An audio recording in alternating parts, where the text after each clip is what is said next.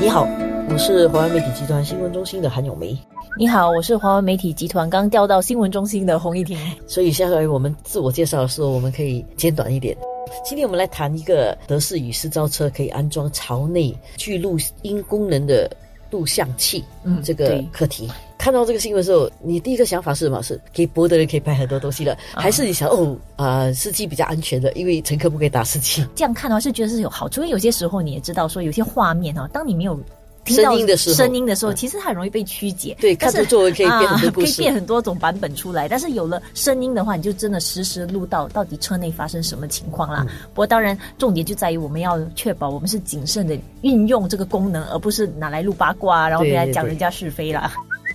为什么路交局会允许这个录音功能？其实当然，它的出发点是在于就是要呃减少那种纠纷啊，或者是甚至是可能呃车内如果发生一些什么呃暴力冲突啊怎么样的话，就至少有一些阻吓作用，然后同时也有一些记录。对，那到时如果你要知道呃是谁对谁错，也比较有一个根据了。对，因为科技哈通常都是有好坏的那一面来，但是它连带着的可能跟我们的一些规范会冲突，然后那些条例可能没有跟上。像我们之前讨论过很多的，比如私造车啦、drones 啊这些东西，都是没有规范好的话，它会带来一些缺点。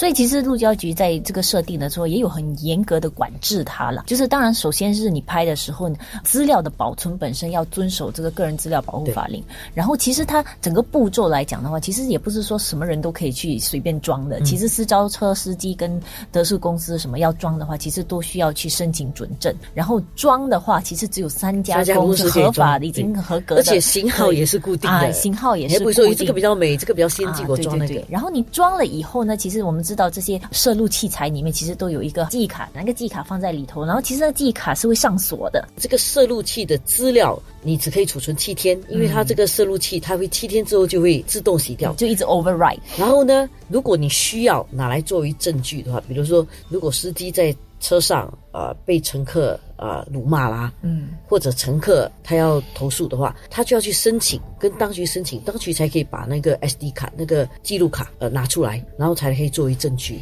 所以不能够说哦是记录了，这些东西全部是我的，我的我的 copyright，要看就看哦，我有版权，我有拥有权，我就随时要看，看或可以拿来上网啦，拿来干嘛？没有的，这些东西只能够在官方呃同意下，你才可以把那个卡拿出来，才可以把内容下载。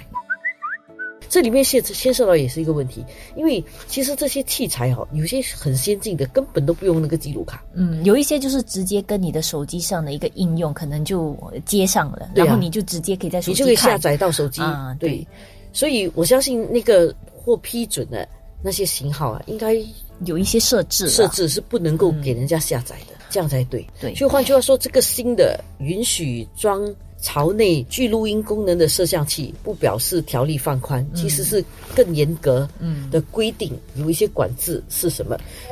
记得吗？上次总理的儿子在车上被人家偷拍，那个偷拍他的是用个手机，嗯啊，而现在很多私造车本来就有一个手机啊，查他的 GPS 的定位的，然后他如果他把那个镜头转过来的话，拍里面，这个在新的条例下，他还是不允许的。对，不允许的。而且如果更糟的是，如果你拍了以后，你还把它上传或公开的话，其实就更错了。这样的做法，这里面呢，那些条例、相关条例跟相关的法律啊，我觉得私造车公司。还有德士公司应该给他们的司机一些教育，要让他们知道什么东西是犯法的。嗯，对，所以不司机不要以为说好像现在放宽了，你可以架很多 很多手机啊，尽情的拍你的三百六十度车内的情况，是不可以这样的。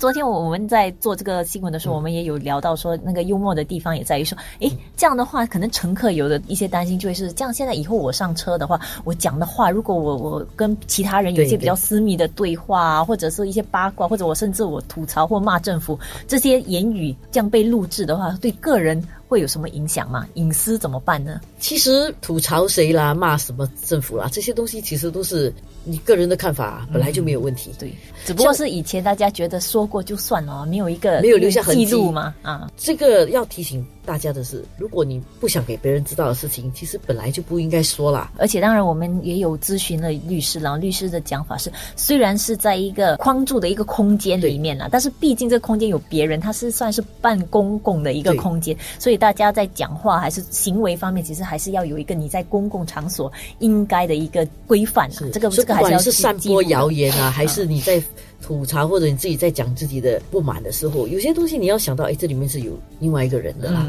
如果你真的是乘搭呃德士啊，或者是私招车啊，就是可能一些礼貌上的跟司机的一些一般的对话还是可以继续的啦。大家也不要变得好像就静音这样，然后 两个人在车里面完全不讲话。其实有时候司机开了一整天的车，也希望有人跟他聊天一下。是，不过我现在想，心理上啊，如果你看到一个这个司机有装这样的一个车内录音跟录像的器材，通常你就会比较震惊为主一点啊。对了，当然，通常都不大敢讲话。不过你在电招这个私招车的时候，他其实就必须要注明说。这个车你现在招到的车其实是有这个摄像的功功能，所以如果你真的很不舒服、不喜欢，你就不要这辆车啦，你就换另外一辆啦。对对。然后久了，所有这些司机都不要装，所以我们还需要观察一下，到底会怎么影响大家接下来一些社会上的一种行为啦。对，不管怎样讲，它有一个新的科技出来，它有相关的法律来约束一些行为，这个都是比较好的啦。如果没有这个相关的规定的话，司机说他装的是这样，嗯，他他用也没有什么犯法，嗯，只要他不上传到社交媒体，但是你。